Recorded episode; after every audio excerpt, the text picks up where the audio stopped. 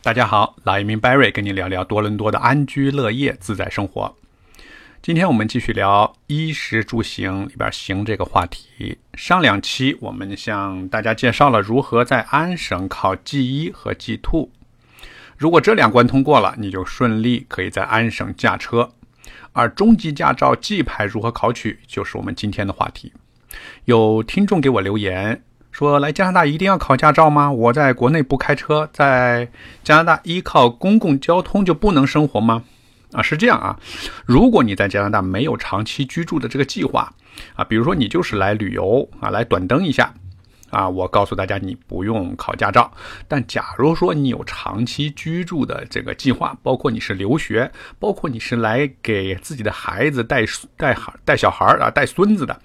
我建议你啊，要考一个驾照。为什么啊？北美大陆是支撑在汽车轮子上的，没有车啊，无论你出行、找工作、购物等生活各方面都会感到不便。有公共交通，但是它的车次、车评啊，远远不如国内啊，很不方便。我认识一个呃，也是叔叔阿姨啊，他们来给给我的朋友来带孩子，就是带孙子。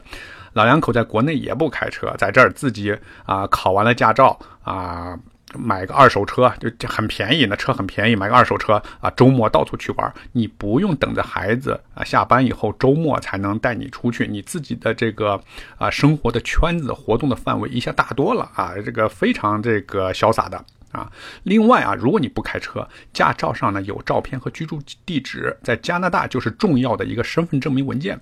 在加拿大，你这个比如说你去政府或者办任何呃这个跟政府有关的这个事情，它都要两个 ID。这两个 ID 呢，你国内的护照是一个，你这个另外一个就是加拿大的驾照。你在国内的什么这个签证啊，这个保险卡呀，这个国内的身份证或者国内的。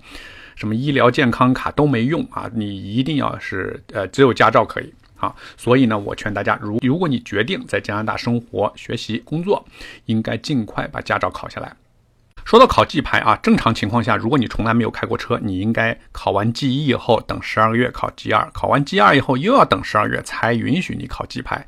但是如果你在国内有本儿啊，开过车，你在国内的车管所去开一个驾龄的证明，到加拿大后找 ATIO 的进行翻译认证，或者找律师啊，我们上期讲了找律师做一个公证，这样你考完笔试以后，你可以免去 G 二考试，直接参加 G 牌路考啊，你不用等啊十二个月或者等二十四个月，直接参加 G 牌路考，可以加速你拿到这个中级驾照。为什么说你一定要拿到 G 牌中级驾照啊？它跟 G 二的有两个区别。G 二呢，就是你没有参加过高速路考，所以呢，呃，你可以开高速，但是你没有参加过高速路考，你永远不是 G 牌。那么你每五年你更更换驾照的时候呢，他要求你重新考试，所以 G 二或者 G 一你一直是要重新考试的，而 G 牌就永远不用考试了，你每五年更新一次啊，有点像国内驾照的定期验本儿。加拿大的高速路考到底难不难呢？归根到底啊，还是一个驾车习惯和安全意识的检测。你对于国内长期开车的朋友来说，养成了很多驾驶习惯，是针对国内的路况、国内的交通经验啊。到了加拿大不一样，加拿大有一个最主要跟国内的一个最大的区别，有很多区别啊。有一个最主要的区别是个有路权，就是比如说在十字路口哪个方向的车。该走就是他有路权，哪个方向没有路权，他是有很呃一个规定，大家都按这个规定来行啊。在一个十字路口，如果没有红绿灯的话，都按这个规定来行。嗯，美国最近有一个重大的恶性交通事故，就是国内的朋友去自驾游啊，这国内人国内他开车没问题，他到加拿大，他到美国去开车，结果就是在十字路口没有停，那另外一个方向的车直接就把他啊完全就。一个大卡车直接把他撞呃撞没了啊，所以就全部四四个人全部都啊当场就死亡了。这就是两个国家开车的这个路况习惯不一样，所以你到了加拿大，你要把国内的习惯要改改成加拿大的这个驾驶习惯。呃，一些小差异你可以对付过去，大的差异你可以直接造成路考的 fail 掉，甚至开车出现事故。好，那么如果说 G 二考试是安全意识大于驾驶技巧，那么 G 牌的路考啊，或者我们说高速公路的路考，它要检测啊，这个考生有一定的驾驶水平。这个驾驶水平呢，在英文里经常说到一个叫防御性驾驶。什么叫防御性驾驶？就是你正常开车的时候，即使没有事故啊，你要经常看看周围啊有没有车靠近你啊。你转弯的时候，你要先看一下，看一下盲点，你看一下周围你右面有没有车，你转过去会不会碰到？这就叫防御性驾驶。这北美都是按照防御性驾驶的，这个是个基本的驾驶一个技能。啊，那么 G 牌的路考时间大概是三十分钟，它包括 G 二考试的所有内容，比如说转弯、并线、三点掉头、平行趴车啊、停牌等等。另外再加一个高速公路路高速公路路考。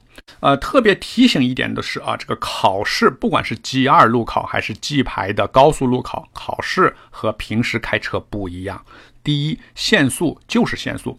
比如说我们平时开车高速路，嗯，在安省很多高速路是限速是一百，大家都开一百二，警察绝对 OK 哦，从来没听说过一百二给你个罚单。但是你可参加路考的时候，你不能说，哎，人家告诉我天天开一百二，你不能这么说，限速一百就是一百，你就绝对不能超一公里，一超你就 fail 啊，超速你就 fail。另外呢，你做动作的幅度要大，要足以让考官完全注意到你的动作。